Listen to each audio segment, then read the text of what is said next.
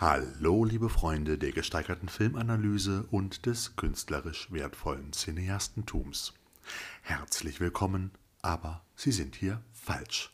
Denn heute ist wieder Zeit für die Trashothek und mit dem Thema feucht und schleimig, lieber Thorsten und liebe Freunde draußen an den Funkempfängern und äh, was ihr sonst noch so habt um naja, uns. Im Internet, oder? Ja, deswegen sagte ich ja, und was ihr sonst noch so habt, um unseren Ergüssen bezüglich zweier wirklicher Trash-Perlen zu lauschen. Genau, Folge 16 unseres Podcasts. Mir gegenüber sitzt der Sven, ich bin der liebe Thorsten und das Thema, wie der Sven schon sagte, ist feucht und schleimig. Dazu hat der Thorsten in Zusammenarbeit mit mir zwei wunderbare Filmchen herausgesucht. Äh, wir machen es kurz und schmerzhaft. Das ist einmal das Grauen aus der Tiefe und danach wird es richtig böse. Es geht nämlich um Slugs. Ja, Killerschnecken. Genau. Killer-Nacktschnecken. Ohne Haus. Legen wir doch los mit Film 1, Das Grauen aus der Tiefe einer der großen, ich sag mal wirklich der ganz, ganz großen Roger Corman-Klassiker, auch einer der erfolgreichsten, erfolgreichsten Roger Corman-Filme.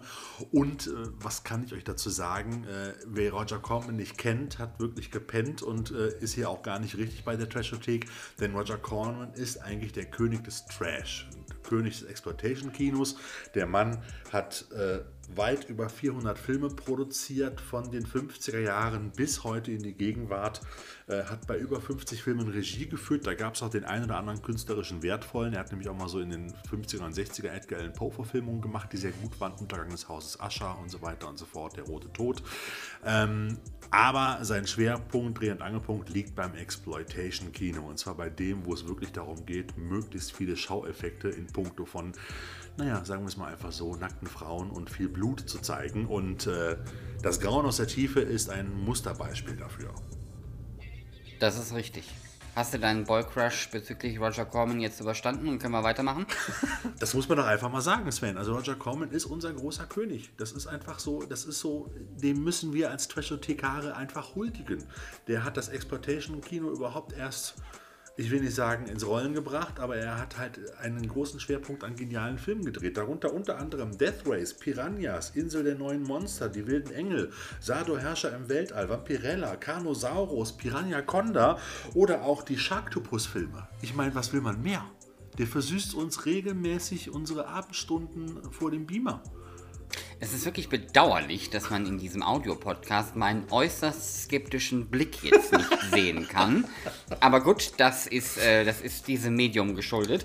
Ich würde sagen, dass wir dann, ähm, bevor das hier noch weitergeht, vielleicht relativ flott äh, in der Huldigung voranschreiten okay. und uns tatsächlich mit ähm, also eigentlich dem, aber der Titel ist Das Grauen aus der Tiefe beschäftigen. Genau, im Original Humanoids from the Deep halt. Und äh, das Schöne ist, es wäre kein Roger Corman-Film, wenn es auch direkt richtig losgeht. Schon nach 2 Minuten 30 gibt es die erste Begegnung mit einem der mutierten Lachse oder Fischmonster genannt. Und äh, auch ein schönes Beispiel für Kinderarbeit, wo nämlich äh, der kleine, dicke äh, Jackie das erste Opfer, Opfer der Fischmonster wird, sozusagen, weil er mit seinem Vater, einem Fischer, mit seinen Kollegen im Fischerboot rausgefahren ist und wirklich damit arbeiten muss. So, und ähm, naja, das ist halt Corman. Der nimmt auch keine Rücksicht auf Kinder oder Hunde. Äh, da gibt es ja auch die goldene Regel in den Filmen Filmen immer, Hunde dürfen nicht sterben und so weiter. Das passiert bei Das Grauen aus der Tiefe bereits nach 10 Minuten. Nur schon mal, um den Film so ein bisschen einzuordnen. Also, ich war tatsächlich sehr begeistert, als der kleine dicke Junge dran glauben musste. Also, ähm, Schlichtweg, weil die ja normalerweise immer sowas wie Welpenschutz haben. Ja. Aber ähm, nee, fand ich gut. Und das, äh, diese ganze desaströse Szene, die ja dann in der Explosion des Fischkutters endet am Anfang, ist ja nun wirklich eine Aneinanderreihung von absoluter Dämlichkeit und Idiotie und Unfähigkeit menschlichen Urvermögens oder Ja, die haben es also auch allesamt verdient. Genau. Allesamt. Ja, das ist genau der Punkt. Und genau die Leute, die es verdienen, kriegen es auch richtig heftig. Aber worum geht es bei das Grauen aus der Tiefe? Ähm, Genmutierte Lachse. Genau, genmutierte Lachse mit zwei Beinen, mehr oder weniger. Da gibt es das kleine Fischerdorf Noyo an der Westküste. Ja, Moment mal, das stimmt jetzt aber nicht. Was denn? Die genmutierten Lachse dass also diese Viecher, die jetzt hinterher äh, quasi Dinge tun, sind ja nicht die genmutierten Lachse, ja. sondern das Ergebnis davon, Lachse. dass andere Tiere die genmutierten Lachse gegessen haben. Also Entschuldigung, das Ich muss jetzt aber. Ja, gut, du hast recht. Die Viecher sind knallgrün. Das sind mehr Anlehnungen an den Schrecken vom Amazonas, an äh, The Creature. Ich hätte es auch cool gefunden, wenn die rosa gewesen und wir wirklich mutierte Lachse gewesen wären. Oder Silber. Lachse sind ja, das Fleisch ist ja nur rosa. Die Lachse selber sind ja gar nicht. Aber ist ja auch egal, spielt ja keine Rolle. Also, das kleine Fischerdorf Noyo an der Westküste der USA wird einer, von einer Horde furchterregender Unterwassermonster heimgesucht.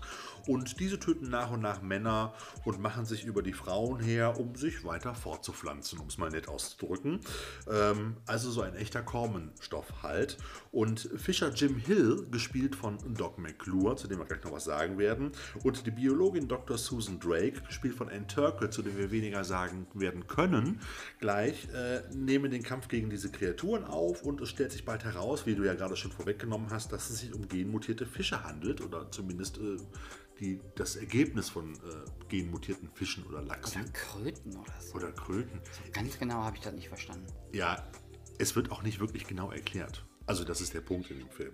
Naja, ähm, und wie es halt so kommen muss, kommt es dann auch beim alljährlichen Lachsfestival zum Großangriff der Fischmonster. Das ist dann diese wunderbare, große, gigantomanische, wie du schon, auch schon mal gesagt hast, so schön in die Länge gezogene Szene, aber die auch wirklich hohe Schauwerte hat und äh, wahnsinnig spannend ist. Finde ich persönlich. Lassen wir uns das bitte auf der Zunge zergehen. Dieses kleine Städtchen, nennen wir es mal so, hat tatsächlich als kulturelles Highlight der Saison das Lachsfestival. Ja, davon leben die. Es ist ein Fischerstädtchen, Sven. Die leben davon. Und das führt auch eigentlich dazu, und das ist halt immer so der Dreh- und Angelpunkt des Filmes, man könnte diesem Film jede Menge Sexismus vorwerfen. Auch selbst dann, wenn man weiß, dass der Film von einer Frau äh, inszeniert worden ist, Barbara Peters als Regisseurin.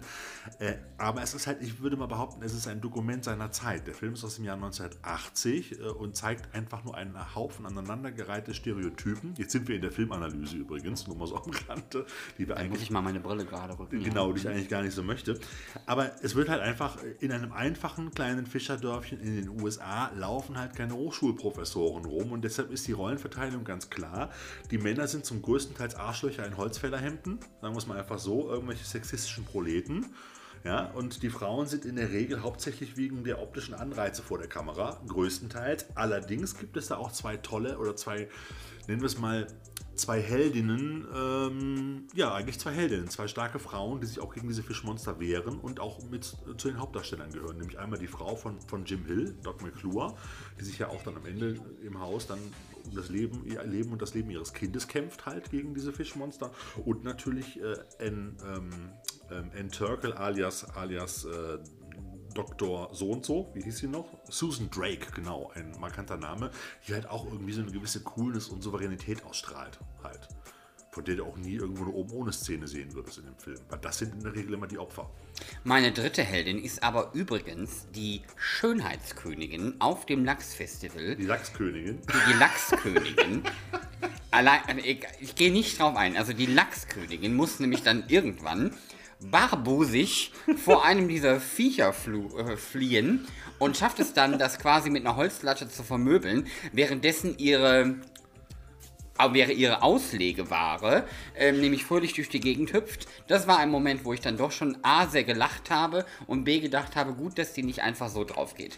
Ja, also das Grauen aus der Tiefe, es hört sich jetzt alles noch sehr, sehr skurril an. Ich kann aber nur sagen, man muss den Film gesehen haben, wenn man Fan von Monsterfilmen ist, wenn man so oder so Fan vom Schrecken vom Amazonas ist und wenn man generell Trashfilme gerne mag. Der ist für einen Trashfilm, das will ich auch mal sagen, relativ gut produziert. Der hat ein kleines Budget gehabt, in den acht, also acht- 1980 ist der gedreht worden und hat unter anderem so Ikonen wie James Horner, der den Soundtrack geschrieben hat, äh, mit dem Team. Also wissen wir ja alle, James Horner hat Soundtrack zu Aliens geschrieben, Star Trek 2 und 3, Cocoon, Braveheart und, und viele aktuellen Hollywood-Produktionen. Und der Soundtrack ist auch schon sehr eingängig und ein ziemlich düsterer. Also der verleiht dem Film nochmal zusätzliche Atmosphäre.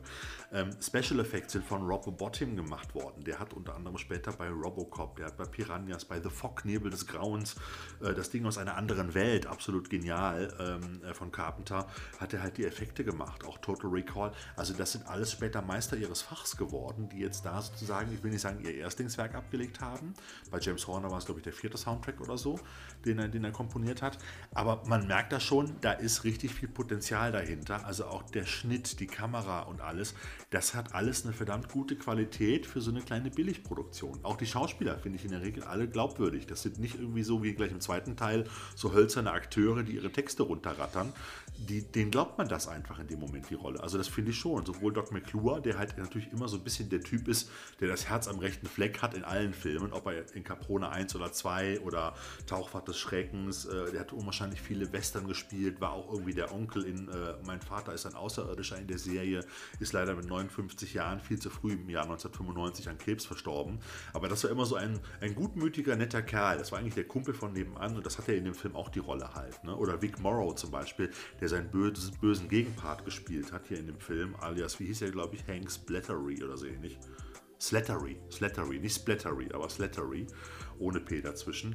Ähm, dem man das auch abkauft, dass er so ein bisschen, so ein bisschen indianerfeindlich ist und äh, mit, seiner, mit seiner Lockenfrisur halt und äh, seinen Holzfällerhemden. Und das kommt auch rüber. Dem steht manchmal so ein bisschen die Bösheit ins Gesicht geschrieben.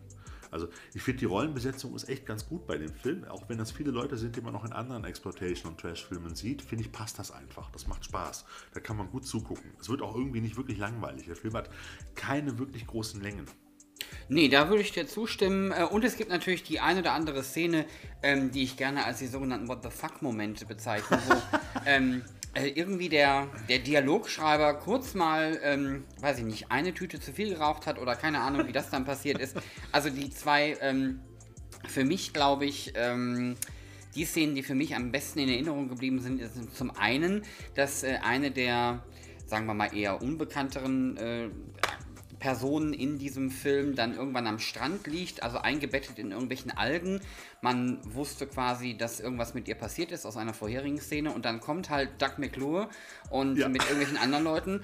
Ähm, zieht ihr quasi die Algen vom Gesicht und ähm, als wäre er Mitglied von CSI Noya oder wie die Stadt auch immer heißt, ähm, stellt er sofort fest, dass die gute Dame äh, vergewaltigt worden ist. Ja.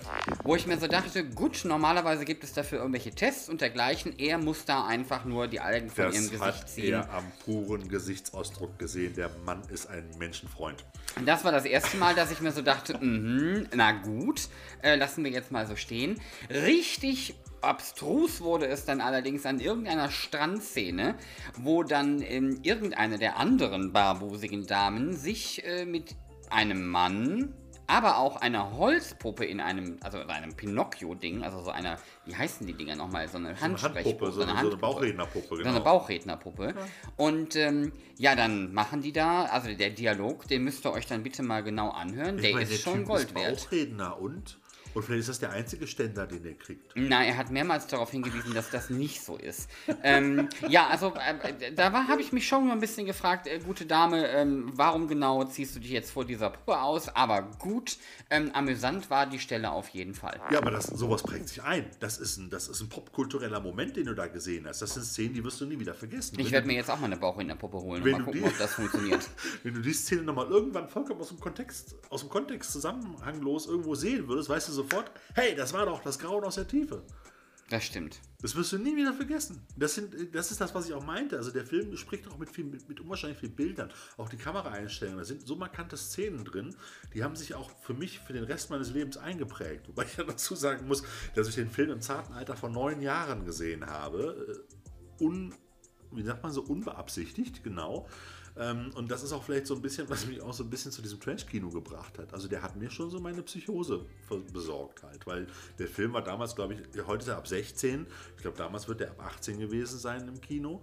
Und äh, ich war neun. Ich bin eigentlich immer in dem Ort, wo wir damals waren, äh, hatten wir ein Kino mit einem Kinosaal in Kerpen-Horrum. Vielleicht erinnert man sich noch, das Kino am Bahnhof.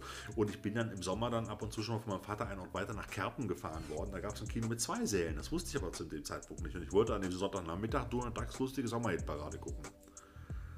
Hm? Und dann bin ich ins Kino rein und habe wahrscheinlich nicht gesehen, dass es noch einen zweiten Kinosaal gibt und bin dann da rein, habe da gesessen und gewartet, bis der Film anfängt und dachte mir, hm, ist jetzt irgendwie nicht Donnerstag Sommerhitparade, war aber dann Aber auch nicht so weit davon weg. War aber auch dann so ein bisschen, ich glaube zu dem Zeitpunkt einfach noch so ein bisschen so schissig, während des Films wieder rauszugehen und entdeckt zu werden. Also habe ich mir das ganze Ding angeguckt und habe danach echt schlaflose Nächte gemacht gehabt. Meinen Eltern habe ich das übrigens nie erzählt. Das wäre jetzt übrigens der Moment, äh, sollten uns irgendwelche Zeitreisenden zuhören, die vorhaben, entweder in die Vergangenheit zu reisen und Hitler zu töten oder sonst irgendwelche großen Katastrophen der Weltgeschichte zu vermeiden. Das wäre dann eventuell der Moment, der ebenfalls zu besichtigen wäre, der neunjährige Thorsten, wie er sich das Grauen aus der Tiefe anguckt und sich die Psychose des Jahrtausends einfängt. Ähm, was wir übrigens noch nicht erwähnt haben, dieser Film strotzt nicht nur vor Sexismus an der einen oder anderen Stelle. Übrigens bei diesen ganzen Brustwackelszenen kriege ich immer Hunger auf Götterspeise, obwohl ich Götterspeise gar nicht mag. Aber das ist ein anderer Punkt.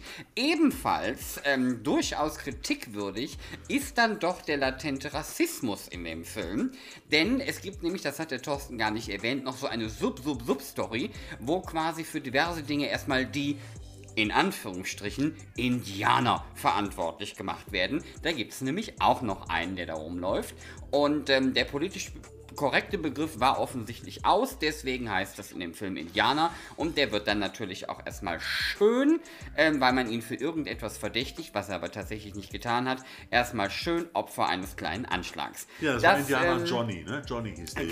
Genau. Das äh, war dann, wie gesagt, auf der äh, Political Correctness Skala kriegt der Film da jetzt auch keine Zusatzpunkte. Ja, ich glaube aber, dass man in den 80ern, als man den Film synchronisiert hat, sich überhaupt keine, überhaupt gar nicht wusste, auch in Deutschland nicht wusste, dass es äh, einen anderen politisch korrekteren Begriff als Indianer gegeben hat. Äh, davon gehe ich aus. Man müsste tatsächlich mal gucken, was die Originalversion da sagt. Aber der Thorsten hat mir da wieder nur die deutsche Version zur Verfügung gestellt. Ja, sorry. Ähm, ja. Ja, aber es Also, gibt auch diesen schönen versöhnlich, versöhnlichen Moment zwischen Vic Morrow und dem Darsteller, der den jungen Johnny spielt, wo Johnny am Ende Vic Morrow, also den Charakter von Vic Morrow, vor einem Fischmonster rettet, sozusagen. Und dann er sieht dann, guckt dann zu ihm auf und sieht dann, der ist ja doch nicht so scheiße, wie ich ihn immer finde. Also so nach dem Motto. Ne? Und äh, bei Vic Morrow nur am Rande, für die, die es nicht wussten, das möchte ich noch ganz kurz einfliegen, ist ja auch ein, ein relativ bekannter Genre-Star, der auch aus, aus dem Western-Genre kommt und sehr viele Krimis auch früher gemacht hat.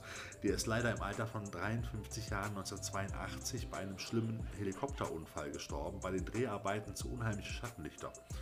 Der ist nämlich vor laufender Kamera mit zwei jungen Kindern äh, von einem Helikopter geköpft worden. Bei einer Action-Szene im, im äh, kniehohen Wasser sozusagen. Und alle drei sind sofort verstorben. So, und äh, eigentlich eine traurige Geschichte. Aber auch Vic Morrow hat seine Hinterlassenschaft für uns äh, sozusagen, auch für unsere Trash-Film-Freunde, halt äh, für uns halt, ähm, ja, wie soll man sagen, Hinterlassenschaft hinterlassen ist doof. Aber mir fällt gerade kein anderes Wort dazu ein. Hat seine Hinterlassenschaft halt für uns dagelassen. Und er hat halt so auch so tolle Filme, wie kennen wir, haben wir schon besprochen bei den Movie Minutes Sternenkrieg im Weltall. Erinnerst du dich? Da Ja, da haben wir die Geschichte mit dem Helikopter übrigens auch schon mal gehört. Haben wir die da gehört? Mhm. Okay, alles klar. Dann die, die es schon gehört haben, wissen, wussten schon und die, die es jetzt noch nicht wussten, die wissen es jetzt. Ist ja auch egal. Na, mach das mal. So, was haben wir denn sonst noch zu dieser Perle zu erzählen? Ja, eigentlich nicht viel. Ich habe eigentlich alles gesagt, dass der Film einfach wunderbar ist, eine tolle Qualität hat, super Special Effects hat, geile Kameraeinstellungen, super Schnitt. Äh, die Darsteller sind alle authentisch, die Atmosphäre macht wirklich Spaß. Das ist so eine Mischung aus düster und realistischer Kinoatmosphäre. Ich muss auch oft, wenn ich mir die Bilder angucke, habe ich oft so das Gefühl von Carpenters The Fog auch. Der hat so eine ähnliche Atmosphäre, finde ich persönlich. So gerade die erste Hälfte von The Fog, so das, die, die Beleuchtung, das Licht, die, die, ähm, das, die Farben, das ist halt so. Die Musik ist super. Eine Sache vielleicht noch am Rande: Barbara Peters haben wir vorhin kurz erwähnt, die Regisseurin, die diesen Film gedreht hat im, im, im Auftrag von Roger Corman, hat auch mit Corman vorher schon andere Produktionen zusammen gehabt.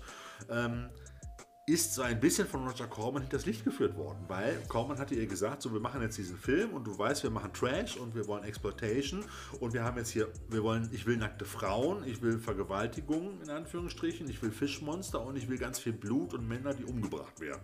So, was hat sie gemacht? Sie hat natürlich die Tötungsszenen der Männer alle ziemlich blutig dargestellt, aber dann, das kann man in den Dokumentationen auf den Blu-rays auch ganz schön sehen, beziehungsweise auch hören, da wird unwahrscheinlich viel darüber erzählt und diskutiert, hat sie halt diese ganzen, also diese ganzen, es gibt glaube ich zwei Szenen in dem ganzen ganzen Film, die auch relativ kurz sind, selbst in den Nachdrehs. Äh, diese zwei angedeuteten Szenen hat sie halt so gedreht, dass man eigentlich gar nichts gesehen hat, außer einen Schattenwurf auf einer Felsenwand. Also die, die, die, die Personen waren außerhalb des Bildes der Kamera und man hat nur die agierenden Schatten gesehen zwischen dem Monster und den Frauen. Und das war natürlich Roger Corman, dem Produzenten und auch anderen Leuten da einfach zu wenig, weshalb er einfach eine Co-Regie äh, eine Co-Regie engagiert hat. Das war nämlich Jimmy T. Jimmy T. Murakami. Äh, hört sich sehr japanisch an, ist er aber nicht. Und äh, der hat dann einfach noch ein paar nette, lustige Szenen mit barbusigen Damen, wie du sie gerade beschrieben hast, halt äh, nachgedreht und die wurden dann hinterher ohne Wissen der Regisseurin Peters reingeschnitten in den Film und sie sitzt bei der Premiere und sieht dann plötzlich einen ganz anderen Film und ist natürlich total entsetzt. Das hat auch hinterher zum Zerwürfnis zwischen ihr und Roger Corman geführt. Aber ich sag mal ganz offen und ehrlich, ich glaube, bei dem, worum es in dem Film geht, hat es dem Film nicht wirklich Abbruch getan. Ich glaube, der wäre heute nicht da, wo er jetzt ist oder zumindest nicht einprägsam im Gedächtnis geblieben, wenn da nicht die ein, der ein oder andere, äh, wenn nicht die ein oder andere Oberweite zu sehen gewesen wäre. Ich frage mich, ob Frau Peters auch Hunger auf Götterspeise hatte, nachdem sie die Premiere verfolgt hat. ich weiß es nicht. Oder ob das nur meine. Sie hat auch danach, ich habe nochmal bei IMDB nachgelesen, sie hat auch danach nicht mehr keine wirklichen Filme mehr gedreht. Also es ist keine, das sind nur noch Fernsehserien und Episoden, ein paar und hat dann irgendwann ganz aufgehört. Angeblich ist sie noch aktiv laut IMDB, aber ich finde keine Nachweise über aktuelle Produktionen von ihr. Hm. Aber, das hat der Thorsten gerade nicht erwähnt, sie hat mehrere Episoden von Falcon Crest gedreht. Ja, künstlerisch total wertvoll. Gut, ähm. Gut, Trashometer. Ich bin der Meinung, wir kommen zum Trashometer. Ja, wir haben uns jetzt auch mehr als genug mit dem Film beschäftigt. Also angucken, Leute. Ganz klar, nichts fürs erste Date. Vier Punkte. Jawohl. Der Bierdeckelfaktor liegt bei drei. Der Blutamatwert. Definitiv bei vier Punkten. Ja, ein paar schöne, richtig eklige Szenen. Äh, Sexorama haben wir immer bei zwei angesetzt, weil es ab und zu, wie gesagt, ein paar Oberweiten zu sehen gibt, aber auch nicht in einem ganz so wunderschönen Kontext. Ähm, dann haben wir den Trashpegel, der liegt auch bei ganz schönen vier Punkten. Genau, macht zusammen 17,5 durch 5, sind wir bei 3,4 und das ist schon ein ganz guter Wert auf unserem Trash-OT, kriegt der Skala. Ja, würde ich sagen, kommen wir doch zum zweiten Film.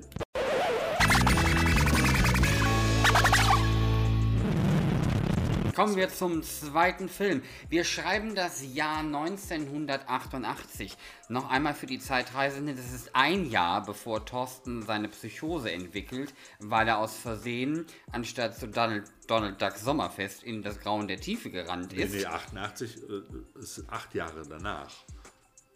Moment mal, ich dachte, du wärst 88 in dem Film gewesen. Nee, 80, da war ich 9. Ich bin 71er Jahrgang. Oh, Entschuldigung. Also, da hatte der Thorsten schon acht Jahre lang äh, eine schwere Psychose. da passierte Folgendes. Sven der, hat auch so ein bisschen Probleme mit Zahlen manchmal, glaube ich. Ich wusste nicht, dass du so ein altes Pferd bist, daran liegt. So, ähm, wie gesagt, im Jahr 1988 äh, kam der Regisseur Juan, ich würde mal sagen Piqueur Simon, auf die Idee, ein Buch zu verfilmen. Der ist übrigens Spanier. Ja, da komme ich doch jetzt. Oh, Entschuldigung. So spanischer Regisseur, kam auf die Idee, ein Buch zu verfilmen, und zwar Slugs von 1982. Wie, da gibt es eine Buchvorlage zu? Da gibt es eine Buchvorlage zu. Das wusste ja nicht mal ich. Ja, ich, also ich, ich habe noch nicht geguckt, habe mir das aber gleich, habe mir das auf meine To-Do-Liste geschrieben. Will mal gucken, ob ich das noch bei Amazon kriege. ähm, da würde mich mal wirklich interessieren, wie diese Buchvorlage aussieht. Aber gut, ähm, jedenfalls kam er dann auf die Idee, dazu einen Film zu machen. Das ist dann eine amerikanisch-spanische Koproduktion geworden und heißt wie das Buch ebenfalls Slugs oder im Original Muerte Viscosa. Übrigens, großartiger Titel. So, in äh, Deutsch ähm, oder auf Deutsch ist das dann ähm, irgendwie mit Killerschnecken nochmal übersetzt worden. Ich habe gerade aus Versehen den, den, den komplett korrekten äh, deutschen Titel nicht äh, parat. Äh, verzeiht mir das bitte. Was ist es denn, Thorsten? Ist es, äh, heißt der nur Slugs oder sind da noch die Killerschnecken mit bei? Äh, ich kann es dir nicht sagen. ich habe es auch verpasst. Aber egal. Ich äh, erzähle mal eben schnell, worum es denn genau. geht. In einer amerikanischen Kleinstadt sterben nämlich reihenhaft Menschen und, Spoiler, ein Hamster, die allesamt Opfer von mutierten Killerschnecken werden. Verantwortlich, wie so häufig in den 80ern dafür, Giftmüll. Gesundheitsinspektor Mike Brady nimmt den Kampf mit den glibbrigen Killern auf. Ja, und das ist dann auch eigentlich schon die Geschichte. Ähm, der Cast ist größtenteils völlig unbekannt. Äh, lediglich äh, Frank Banner und Patty Shepard sind etwas bekannter, formulieren wir das mal so. Ansonsten ist das gesamte Schauspiel des Films eher auf der ähm, Ebene eines verstaubten Billigregals zu verorten. Ähm, das ist auch nicht, mich wundert nicht, dass man die Leute nicht kennt, weil so wie Ne, die ne, gespielt haben. Also, Überhaupt nicht. Wer den Film anguckt, also sagt mir bitte, gibt uns das Feedback. Also da ist eine Tante drin, das ist so ein, also das ist irgendeine dieser Jugendlichen, die die ganze Zeit etwas von irgendeinem Ziegenkiller faselt. Die Tante ging mir schon nach dem zweiten Kurzauftritt sowas von auf den Keks. Ah, ich habe ihr alles, ich habe ihr vor allen Dingen Schnecken an den Hals gewünscht. Aber gut.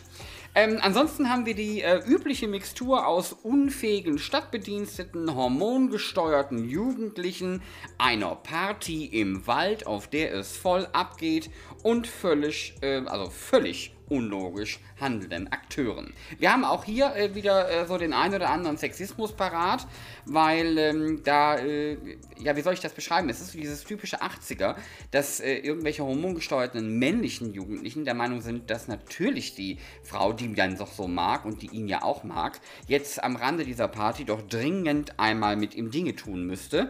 Ähm, leider, äh, da habe ich mich so ein bisschen geärgert, ähm, geht er danach nicht drauf, sondern dummerweise sie. Ja, das fand ich ein bisschen schade. aber jetzt mal ganz ehrlich, er hat doch am Anfang ganz nett versucht, sie anzumachen, hat ihr ein Stück Pizza vor die Nase gehalten. Nee, nee, nee, Pizza? da, da, nee, da- achso, ja, ja, stimmt. Nee, das sind ja zwei Leute. Einmal war das quasi ihr Freund und dann Ja. der Freund von dem Freund. der Freund war Warum der ihr jetzt das, das Stück Pizza ins Gesicht gehalten hat, habe ich allerdings auch nicht verstanden. Jetzt muss ich aber auf der anderen Seite sagen, bei mir hätte das gewirkt mit dem Stück Pizza. Vielleicht war die da jetzt, also was das angeht, war sie wirklich ein bisschen wählerisch. Dass sie den Mann nicht wollte, kann ich ja verstehen, aber das mit dem Stück Pizza nicht. Okay. So, ähm, der Regisseur, habe ich gerade eben erwähnt, äh, Juan Piquer Simon oder wie auch immer der genau ausgesprochen wird, hat ansonsten Filme wie Sirene 1, Supersonic Man und Reise zur Insel des Grauens gemacht und als Autor Yeah. war er unter anderem bei V die, Die außerirdischen Besucher äh, tätig, ähm, was ihn ja in meinem äh, oder auf meinem Radar dann schon ein bisschen interessanter erscheinen lässt. ja. Also Thorsten, was war denn so, ich, jetzt habe ich, hab ich so viel erzählt und so schnell durchgejagt, was war denn dein Eindruck dieses, ähm, ja, ähm, Machwerks, ist das vielleicht das richtige Wort? Ja, ich finde, der Titel Slugs ist ja auch so ein bisschen irreführend. Für Franzosen könnte der ja auch irgendwas mit Gourmet zu tun haben. das sage ich jetzt mal so ein bisschen. Nein, Quatsch. Aber es, ja, was soll man dazu sagen? Killer, Nacktschnecken-Epidemie und Parasitenpandemie. Da wurde ja auch noch diese Parasitengeschichte mit eingebaut, wo dann die Leute sozusagen von innen quasi verblutet, explodiert sind. Keine Ahnung. Das war ja auch so ein bisschen strange halt. Also das, ich es manchmal sehr unausgegoren. Ich fand es sehr amüsant. Die Dialoge waren total hölzern, weshalb ich total überrascht bin, dass es überhaupt eine Buchvorlage gibt. Warum haben die denn verdammt nochmal nicht die, warum haben die nicht die Dialoge aus dem Buch genommen? Also so schlimm kann das doch gar nicht gewesen sein. Während der Thorsten jetzt noch was sagt, rufe ich hier mal eben Amazon auf und übrigens- gucke mal, ob hab- es dieses Buch Genau. gibt. Ich habe übrigens gerade mal geguckt, äh, der deutsche Titel war auch einfach nur Slugs. Es gibt keinen Zusatztitel dazu. Also, Ah, also ja. von der, zumindest von der Kinopremiere damals. Ja, der mittlere Teil, den fand ich so ein bisschen blutleer. Es gibt ja auch ein paar schöne Splatter-Szenen. Besonders geil fand ich die Szene, wo die eine Schnecke in Nahaufnahme versucht, nach dem Finger des Hauptdarstellers zu beißen. es hat mich so ein bisschen an die Muppets erinnert. So, Ja, sah aber wirklich süß. im, War ein im schnellen, süß, fand ich. sah aber im schnellen Schnitt doch eigentlich noch ganz gut aus. Auf jeden Fall sehr überraschend und hat bei mir zu einem großen Lachanfall gesorgt oder ge geführt. Halt.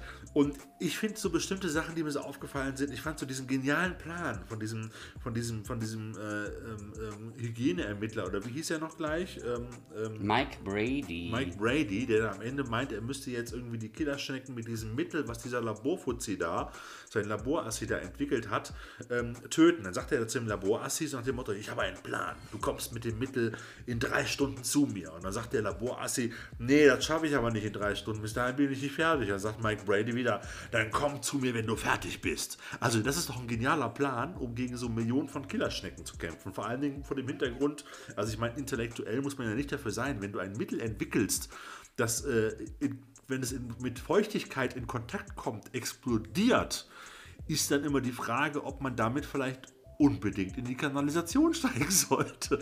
Und da frage ich mich auch, warum das Ding nicht sofort beim ersten Kontakt direkt explodiert ist und sie erst noch verteilt hat in der Kanalisation. Vielleicht bin ich auch ein bisschen zu, ich will nicht sagen zu kritisch in solchen Momenten, aber auch Trash sollte manchmal doch einen ganz kleinen Tick irgendwie noch dem Menschen zutrauen, sie könnten auch noch eins und eins zusammenzählen.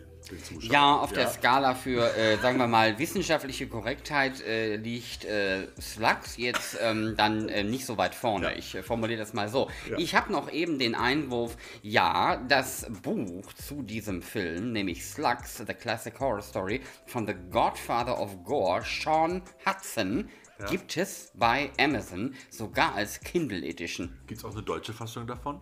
Ähm, Du hast das- wieder nur die englische rausgesucht, ne? Nee, ich habe einfach nur. Warte mal, nee, es gibt tatsächlich offensichtlich nur diese englische. Das Okay. ist offensichtlich nicht übersetzt worden. Also ich würde mal die, die steile These vermuten äh, oder behaupten, dass in Anführungsstrichen, dass die Dialoge in dem Buch womöglich besser sind als die in dem Film. Vielleicht liegt es auch nur in der deutschen Synchronisation, die wir gesehen haben, aber die waren wirklich hölzer. Wobei einen Satz fand ich besonders geil. Da geht, da geht Mike Brady, war richtig? Ich, hab, ich vergesse mal wieder. Mike Brady, ja. Mike Brady, der Hauptdarsteller, der Hygieneinspektor des Ortes, zieht mit seinem Kumpel, dem Kanalwerker, ich weiß jetzt nicht mehr, wie er hieß, mit der, mit der Mini-Pli-Gedächtnisfrisur so ein bisschen, zieht los, um die Killerschnecken zu töten. Und seine Frau steht in der Küche und bereitet einen Salat und fragt, Schatz, wo gehst du hin? Übrigens sieht die Frau, hätte auch seine Mutter sein können, um ganz ehrlich zu sein.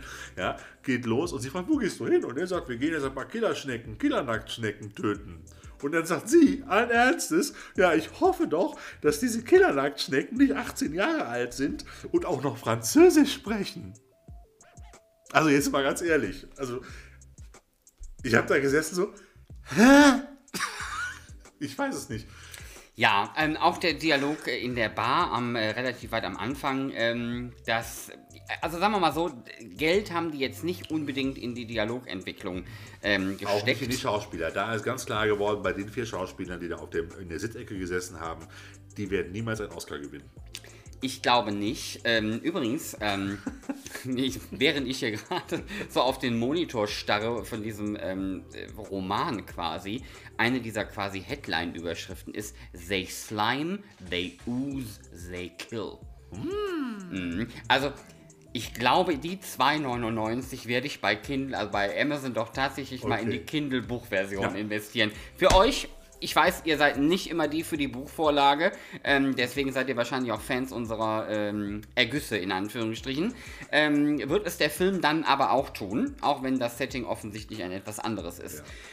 Thorsten, wie sieht es denn bei dieser famosen Supergurke mit dem Teschometer aus? Ja, also nichts fürs erste Date, ganz klar eine 5. Aber sowas von. Der Bierdeckelfaktor, da machen wir Dann machen wir eine 3, oder? Genau, genauso wie der Glutamatwert eine 3. Ja, war schon ein bisschen bäh ein paar an- schwierige Szenen. Ja, Sexorama würde ich mal sagen, naja, da gab es eine Sexszene, da hat, hast du auch einen nackten Arsch gesehen, glaube ich, oder so. Also kann man einen Punkt geben. Ja, so. okay. Und der Trashpegel, ganz klar. Definitiv 5 Punkte. Also, ich glaube, trashiger als Schneck. Also, was bei dem Film halt auch einfach so lächerlich an der, an der einen oder anderen Stelle ist, also da hackt sich doch allen Ernstes jemand die Hand ab, weil er eine Schnecke im Gartenhandschuh hat und die beißt ihm jetzt wohl den Finger wund. Da hat der alte Sack nichts Besseres zu tun, als sich die komplette Hand abzuhacken. Ja, aber relativ inkompetent. Also so lange, wie er dafür gebraucht hat. Also meine Güte. Ähm, Ja, ja, es ist halt, aber ich sag dir, also ich muss also ehrlich sagen, Slugs ist ein sehr amüsanter Film, es ist ein Partyfilm, der war ja auch vor kurzem bei Schläferz irgendwo unterwegs. Wie gesagt, jetzt kommt er gerade in Deutschland zum ersten Mal uncut auf Blu-ray oder in einer schönen Blu-ray-Veröffentlichung raus. Ich weiß gar nicht, ob er zum ersten Mal rauskommt, aber er kommt jetzt gerade wieder raus in einer guten Qualität. Und ähm, Wir reden hier nur von der bildlichen ähm, Ja. Variante, also vom bildlichen Aspekt. Von- ähm, also wenn die den nicht umgeschnitten haben, dann ist da nicht mehr viel zu machen. Ja, aber es ist halt ein Partyfilm und es ist sehr amüsant und genau diese Szenen machen es ja auch aus.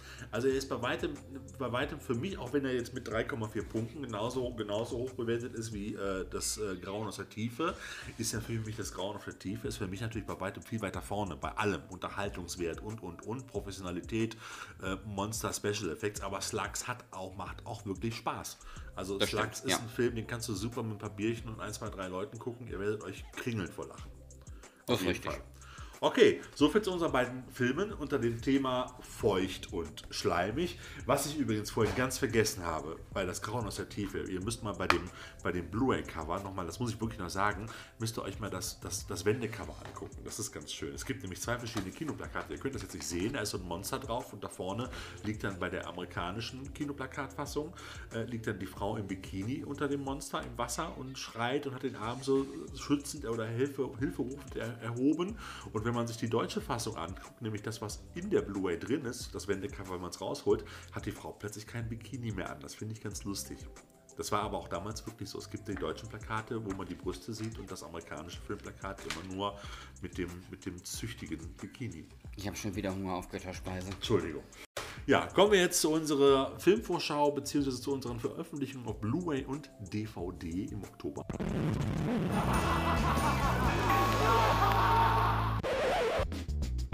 Ja, dann tun wir das doch mal. Okay. Ähm, Legen wir los. Als erstes am 4.10., direkt Anfang Oktober, also nach dem Tag der Deutschen Einheit, kommt Rampage raus. Ein geheimes Experiment geht schief und schon bald hat es The Rock als Wissenschaftler, wohlgemerkt, mit einem Riesenkrokodil, einem Riesenwolf und einem Riesenaffen zu tun. Letzterer ist sein Kumpel, den es zu retten gilt.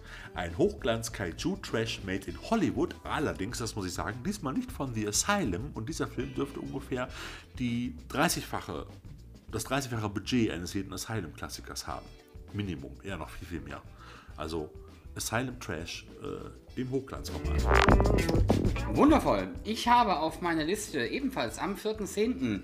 die Veröffentlichung von Cold Skin. Ja, schwierig, muss ich sagen. Äh, Ich habe den Trailer geguckt und habe äh, die Zusammenfassung gelesen, würde jetzt aber nicht mein Leben darauf verwetten, dass ich euch wirklich sagen kann, worum es geht. Ich habe herausgefunden, es geht auf jeden Fall um Kreaturen aus dem Meer. Ähm, das Ganze spielt irgendwie Anfang des äh, 20. Jahrhunderts, 1910, 1914. Zwei merkwürdige Typen auf einer sehr, sehr einsamen Insel in einem Leuchtturm und einer Hütte. Das ist übrigens der, der aktuelle Leuchtturmwärter der, der ihn ablösen soll.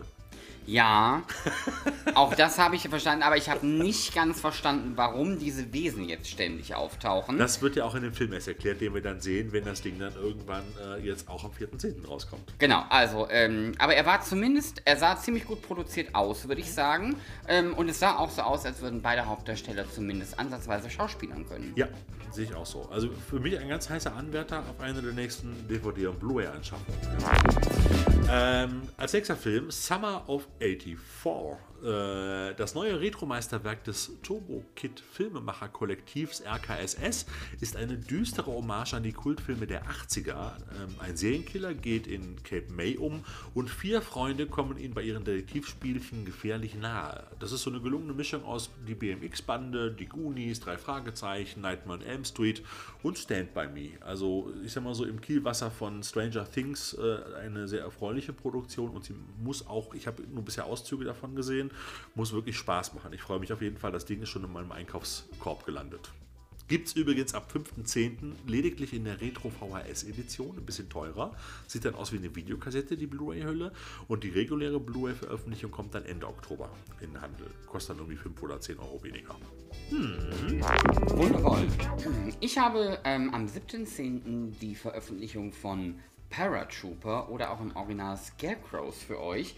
Das ist eine Art Gangsterfilm ähm, mit ähm, einem Bankraub. Ähm, die verschwinden dann in, also, beziehungsweise die fliegen dann in einem Flugzeug und dann gibt es eine Menge Betrug und Verrat und dann gibt es da auch noch ähm, ein bisschen Fallschirm-Action. Ja, und dann landen die Akteure irgendwie auf einer verlassenen Farm, auf der dummerweise auch noch mörderische Vogelscheuchen ihr Unwesen treiben.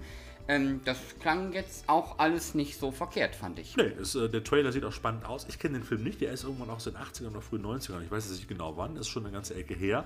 Und einer auf der Liste von den Filmen, die ich schon immer mal sehen wollte, um ganz ehrlich zu sein.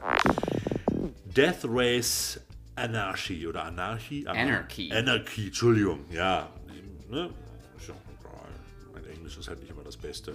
Das dritte Sequel des Remakes von Cormans Frankensteins Todesrennen hatten wir vorhin schon mal ganz kurz erwähnt, Death Race. Äh, viele PS, knallharte Rennen und viel Blut. Diesmal sind mit dabei Danny Trejo und Danny Glover, wohlgemerkt, und äh, Zech, Zech, Zech McGowan. Es ist irgendein so Nebencharakter aus Walking Dead. Ja. Äh, Regie führt übrigens der Sequel-König Don Michael Powell, der auch schon Tremors 5 und ich glaube auch Tremors 6, 6 gedreht hat. Mhm. Und diverse andere. Hm.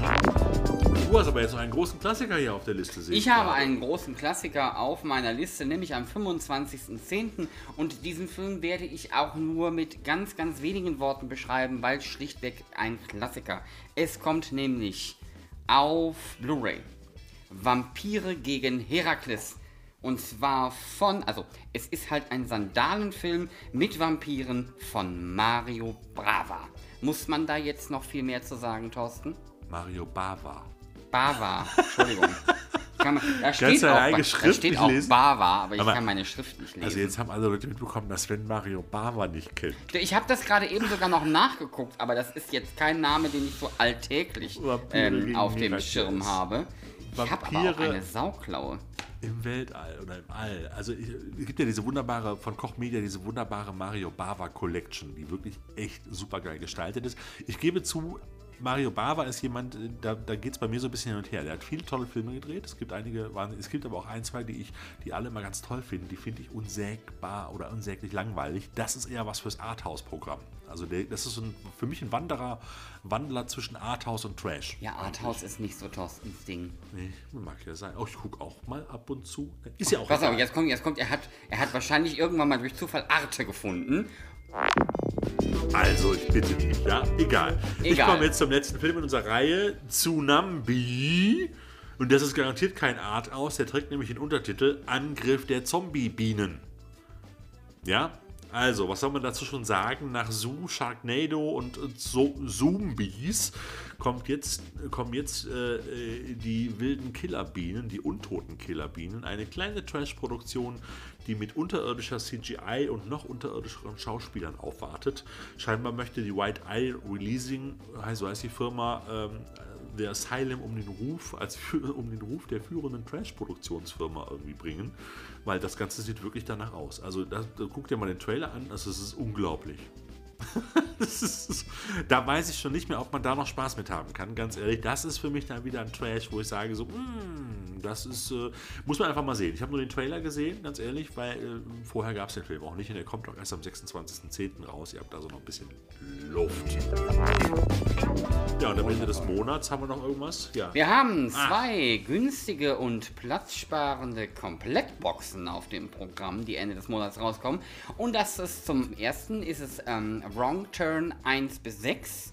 Ich muss ja ganz ehrlich sagen, eins fand ich noch gut, danach haben die Wrong Turn Filme für mich irgendwie den Wrong Turn genommen, aber... Die haben nochmal irgendwann die richtige Kurve gekriegt, da gab es ja, ein, zwei... es wurde ja. dann wieder besser und ähm, sagen wir mal so, da wurde es dann auch wieder guckbar, in Anführungsstrichen. Das trifft überdies auch für die zweite platzsparende komplett, komplette Box zu, nämlich Tremors 1 bis 6. Da war ja auch mal die ein oder andere Gurke mit drin. Und ähm, aber jetzt gibt es das halt wie gesagt günstig und schön und da sollte man vielleicht, wenn man die Filme mag oder mal binge-watchen möchte, sollte man halt zugreifen. Das Einzige, was wir noch nicht in Erfahrung bringen konnten, mhm. ist, ob die Wrong Turn Filme denn tatsächlich in Uncut vorhanden sind oder da drin sind oder nicht. Das konnten wir leider nicht herausfinden. Ähm, da warten wir noch auf ähm, die Rückmeldung unserer Sekretärin. Ja, genau, das äh, werden wir dann sehen. Soviel zu unserer DVD- und Blu-ray-Veröffentlichung. So Sven, kommen wir zum Schluss. Ähm, Wenn ihr geglaubt habt, dass der Boy Crush von Thorsten hinsichtlich Roger Corman jetzt vorbei wäre, habt ihr euch ganz, ganz hart getäuscht. Ich stehe halt auf Roger Corman. Roger Corman hat übrigens eine Biografie geschrieben, eine eigene, die hier heißt I have made a hundred of movies and never lost a dime. Das ist sein Lebensziel äh, sozusagen, immer, immer Erfolg zu haben mit den Filmen und das scheint auch wirklich zu funktionieren. Es gibt nur für die, die sich ein bisschen mehr mit Roger Corman beschäftigen möchten, weil er wirklich, wirklich interessant ist, weil er auch, wie gesagt, wie ich schon erwähnt habe, so ein bisschen auch der Wandler zwischen den Welten ist teilweise. Ähm, gibt ein wunderbares Coffee Table Book, das nennt sich Crab Monsters, Teenage Caveman and Candy Striped Nurses, Roger Corman, King of the Bee Movies. Und äh, Das ist ein richtig geiles Ding mit vielen Infos und tollen Plakaten und Bildern. Und es ist, glaube ich, für knapp 20 oder 30 Euro bei Amazon zu erhalten. Also wer Bock drauf hat, ich kann das Buch nur empfehlen. Es ist auf Englisch, auch für mich, aber es ist einfach machbar und äh, es macht einfach Spaß und ich befürchte, es würde es nie auf Deutsch geben. Ganz ehrlich. Und äh, das ist so für mich jetzt mal so der abschließende Tipp mhm. für diese Podcast-Folge. Und äh, ja, wenn ihr andere Ideen habt, andere Tipps habt, äh, Kritik, äh, Vorschläge, was auch immer, Fragen an uns, dann, äh, dann schreibt uns, ähm, dann postet was oder wenn ihr die App, wenn ihr unser Podcast bei Encore direkt hört, könnt ihr auch Kommentare als Audiofile hinterlassen. Das sagen wir immer wieder. Aber bisher, ich habe jetzt äh, gestern noch mal kurz reingeguckt, da war irgendwie nichts drin. So, der Punkt an der Geschichte ist nämlich, wenn ihr das nicht tut, wenn ihr uns da nicht mal ordentlich Feedback äh, hinterlasst, dann müsst ihr meine in wahrscheinlich zehn Jahren erscheinende Biografie lesen mit dem Titel Ich habe 100 Roger Corman Filme gesehen und dabei eine Menge Gehirnzellen verloren. Okay. Aber da würde ich mich drauf freuen. also auf die Biografie. Das fände ich, glaube ich, lustig. so, nein, aber äh, wie gesagt, der Punkt ist, also ich wollte jetzt noch sagen, es hört sich dann so an, nach dem Motto, wir sagen immer, sagt doch was oder tut doch was, da gibt es kein Feedback. Aber witzigerweise, die Statistiken sagen, dass, dieser, dass unser Podcast wirklich gehört wird. Also wir haben schon mehrere hundert Zuschauer, witzigerweise, dafür, dass wir erst seit kurzem wieder neu dabei oder wieder dabei sind und das Ganze reanimiert haben das ganze Teil. Also von daher eine schöne, schöne Sache. Und vielleicht habt ihr einfach mal Lust, auch mal irgendwie Filme vorzuschlagen oder was auch immer. Es spielt ja keine Rolle. Wir würden uns über Feedback freuen. Ansonsten wünschen wir euch einen wunderbaren Oktober, einen schönen Herbst voller unterhaltsamer, blutiger, gut abgehangener, trashiger Streifen. Auch das äh, kann ich nur an dieser Stelle so bestätigen. Und äh, ich gehe mir jetzt ein Schälchen Götterspeise essen.